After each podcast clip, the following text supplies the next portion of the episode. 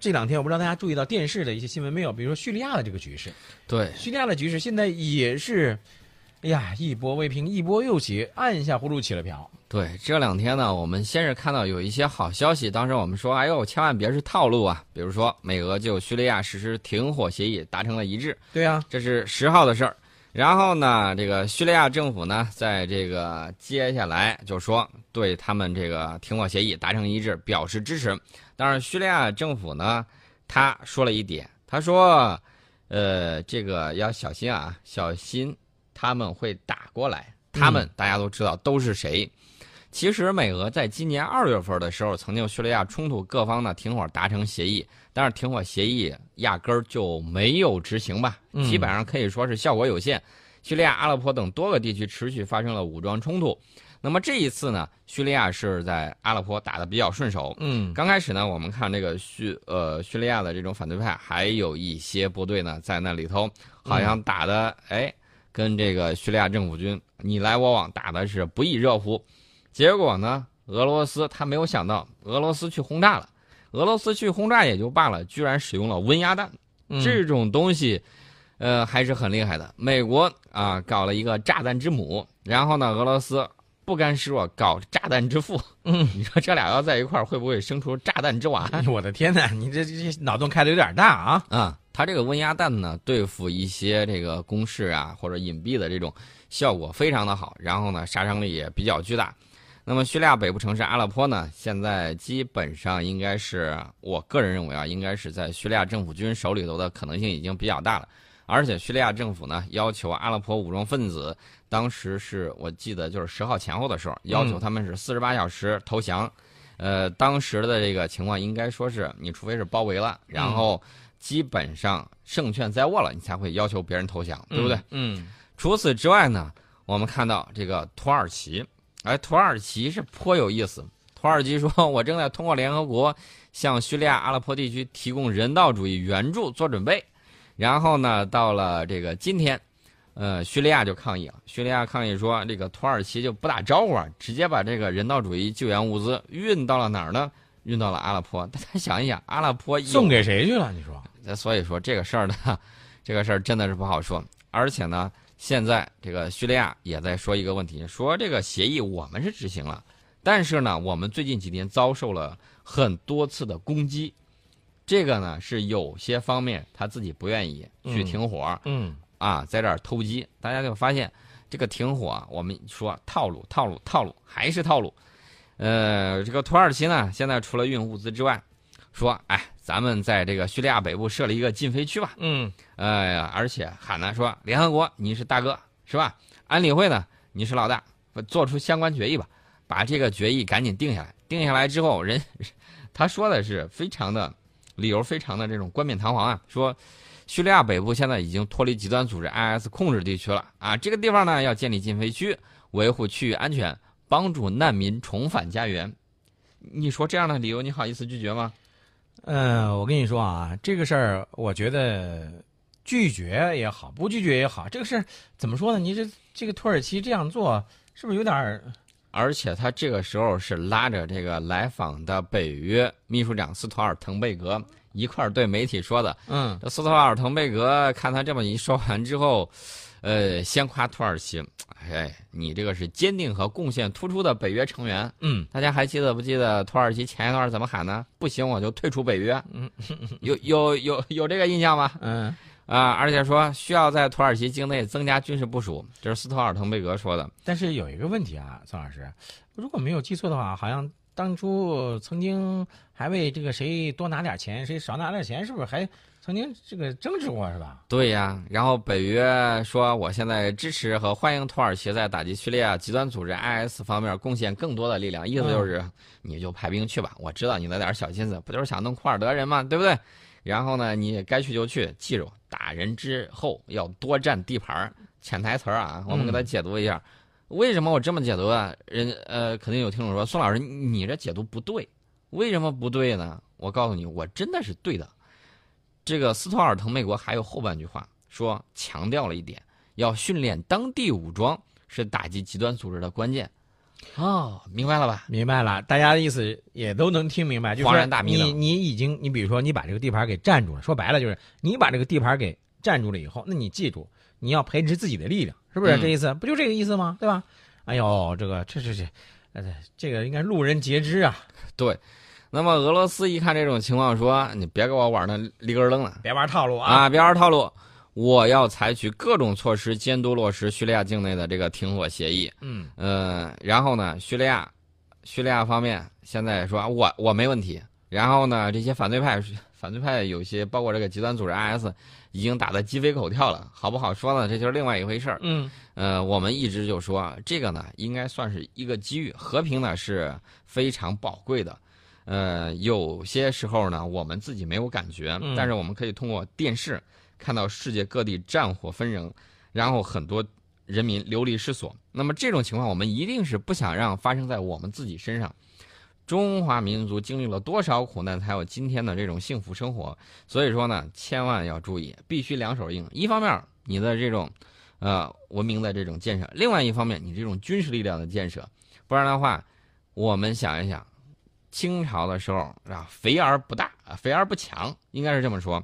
鲁迅先生当时说，呃，你没事不要老夸自己啊。如果说是一头雄狮，夸夸自己还行；如果说是一头肥猪，夸自己肥，那可不是什么好事情。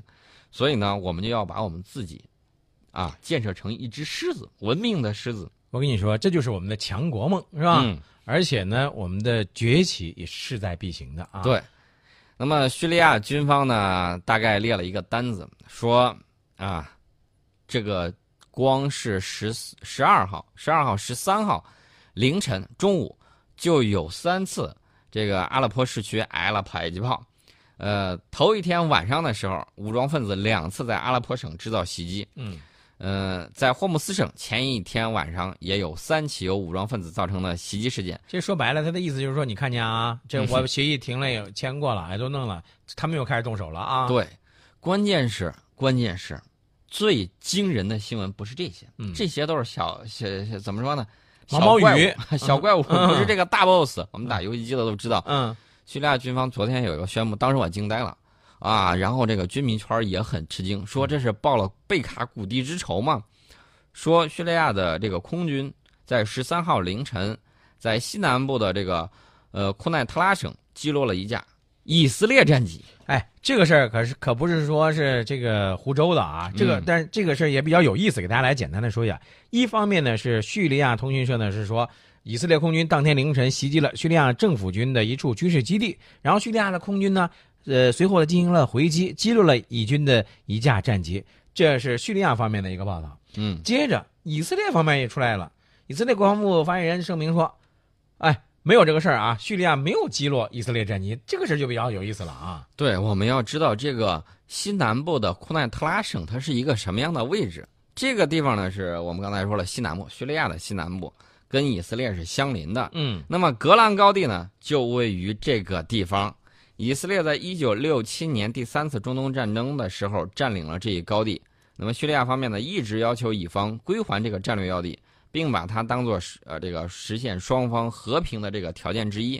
呃其实呢，叙利亚媒体之前已经多次报道，但是这个声音呢，在国际舆论圈一直没有得到回应。嗯什么呢？就是以色列已经多次对库奈特拉省实施了空袭。以色列的理由是，我是去打击这个当地武装分子的。那要是真炸着你军事基地，不好意思，我没看清楚。这个事情就有点牵强了，对吧？你你不能呃这个吃干抹净了，是吧？但是呢，大家要注意啊、这个飞机到底有没有击落呢？以色列军队的发言人呢说的是，以军战机十二号深夜到十三号凌晨执行轰炸叙利亚军事目标的任务后，叙利亚方面的确发射了两枚地对空导弹，但是导弹没有击中以色列的战机。嗯以军的战机的安全呢，他说根本没有受到影响。除此之外呢，这个他还有一份声明，说的是在十二号晚上，一枚来自叙利亚的炮弹落在了以色列控制的格兰高地一侧，未造成任何人员伤亡。然后作为报复，以军出动了战机对叙利亚政府军的阵地进行了轰炸。这就是到底谁先动的手？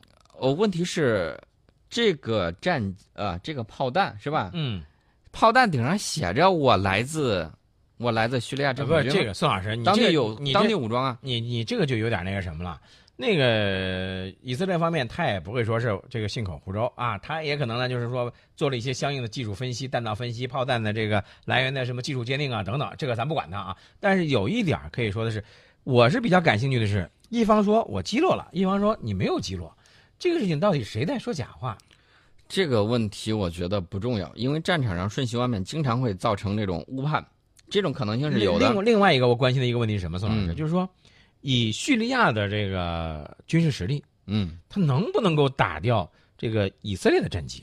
以色列的这个被打掉的这个战机是一个什么样的一个战机？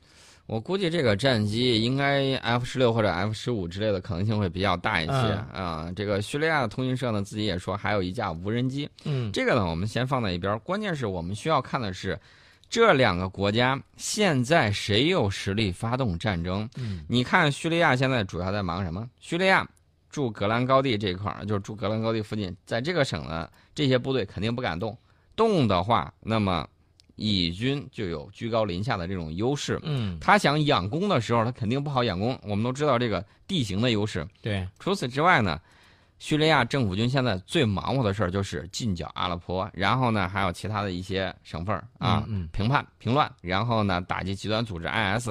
你觉得他现在会开再开一个战线跟以色列硬扛起来吗？这个事情倒会主动这么做吗？这个倒是他不一定啊，啊，这个他不一定有这个胆量。但是这件事情，我觉得还是呃，用宋老师经常说的一句话，叫这个让新闻再飞一会儿吧，过几天说不定就有结果了啊。你接着往下说吧。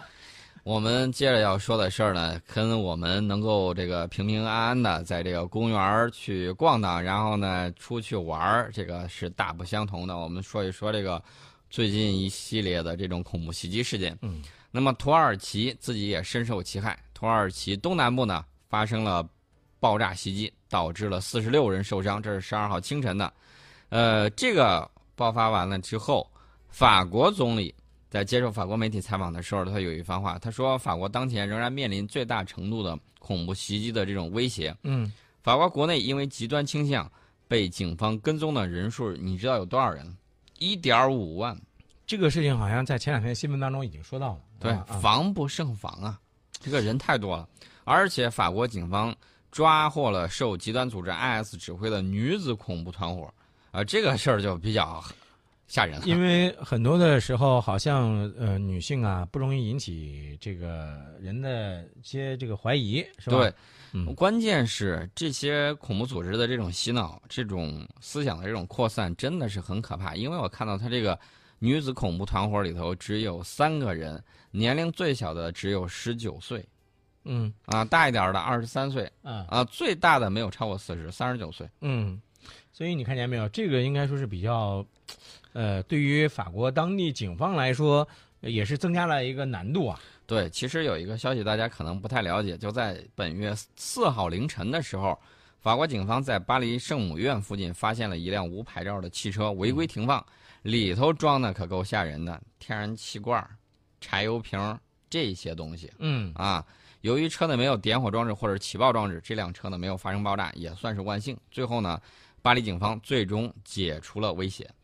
从去年一月份以来呢，法国发生了一系列的恐怖袭击，导致了数百人的死伤。而在今年的七月十四号，法国国庆日的时候呢，法国南部的海滨城市尼斯又发生了卡车冲撞人群的袭击事件，造成了至少八十四人死亡，二百零二人受伤。对，在这个大家想了，光是欧洲嘛，不止，还有大洋洲。悉尼的一个男子呢，持刀袭击了路人，被指控是恐怖攻击。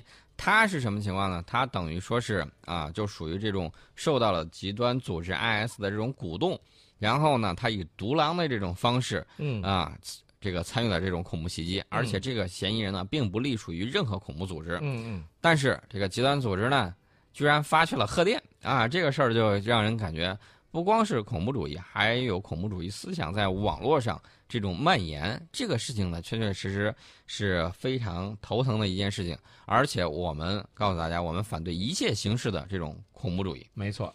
而且呢，呃，要说一句的，就是现在国际反恐形势呢需要新的药方。一方面呢，我们不能说像这个美国应该抛弃它那种双重标准的这样一个一个呃衡量的一个标准，是吧？对，而且呢，嗯我觉得他不光要是放弃这种双重标准，他还要放弃冷战思维，不能说身子进入二十一世纪了，脑子还在上个世纪八十年代，这个是不正确的。面对恐怖主义的毒瘤，一定要抛弃那种私心杂念啊，嗯，加强各国的合作，然后找准命根儿，对症下药。对。那么我们看到前两天美国正在纪念这个九幺幺事件十五周年，呃，你既然去纪念这个东西，问题是采访了很多普通的美国民众，嗯美国民众说我们没觉着这说是打了十五年之后，我们的这个安全感就有所增加，反而这种焦虑感在不断上升。对，那么现在啊，英国、德国、法国、比利时这些欧洲国家近年来已经成为恐怖袭击的这种主要对象。嗯，中亚的反恐其这个形势呢也日趋严重。